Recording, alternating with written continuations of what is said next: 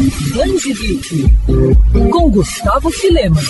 Paixão de muitos brasileiros, os animes são bem mais do que mero entretenimento. Quem nunca se identificou com algum personagem ou pelo drama vivido por ele na animação? Este estilo de desenho conquistou fãs em todo o mundo, justamente por não apenas apresentar ação e aventura, mas também abordagens mais humanas, mesmo em situações totalmente ficcionais. Foi assim que a estudante de psicologia e diretora de arte, Alice Guedes, desenvolveu o livro Caixinha Puxa Conversa Anime. Lançamento da editora Matrix, a obra explora temas sensíveis e relevantes para o desenvolvimento psicoemocional a partir de questionamentos relacionados às cenas ou personagens de animações como Naruto e One Piece. Para falar um pouco mais sobre o projeto, o Band Geek bateu um papo com a Alice. Alice, explica pra gente qual é o principal objetivo do livro com as perguntas relacionadas a animes. O livro Caixinha surgiu do meu desejo de auxiliar profissionais da psicologia a trazer o universo dos animes, que é tão frequente no universo de crianças e adolescentes, no setting terapêutico, para ser usado como uma forma de criar vínculo e facilitar o diálogo através da identificação. Mas a ideia cresceu muito mais, sendo acessível para qualquer pessoa que se interessar a tê-lo. Os animes eles abordam em suas narrativas temáticas que favorecem o autoconhecimento,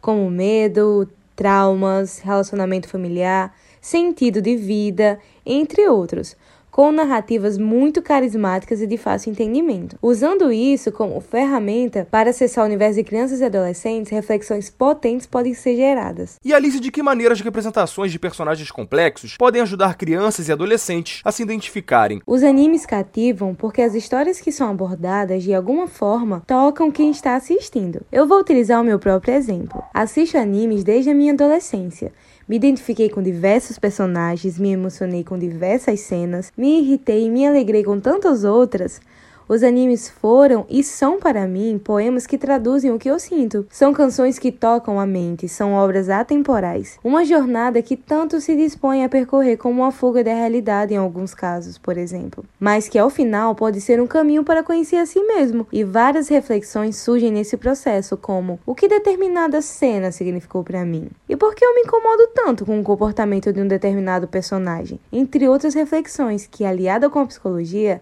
são ainda mais potentes e como é que as mensagens positivas e encorajadoras transmitidas pelos animes podem inspirar e motivar os espectadores a lidar com seus próprios desafios emocionais? Acompanhar o desenvolvimento de um personagem é a coisa mais encantadora dessa terra. A história narrada perpassa por inúmeros desafios, sejam eles enfrentar um grande vilão, realizar um grande sonho ou lidar com a saudade de um amigo que partiu. Poder vislumbrar isso de uma forma tão inspiradora gera muito aprendizado e muita identificação. Quem está assistindo pode pensar: nossa, eu me sinto dessa forma, ao mesmo tempo que consegue encontrar conforto e acolhimento, onde infelizmente muitas vezes é o único que tem no dia. Então as mensagens trazidas nos animes podem encorajar ao mesmo tempo que acolhem.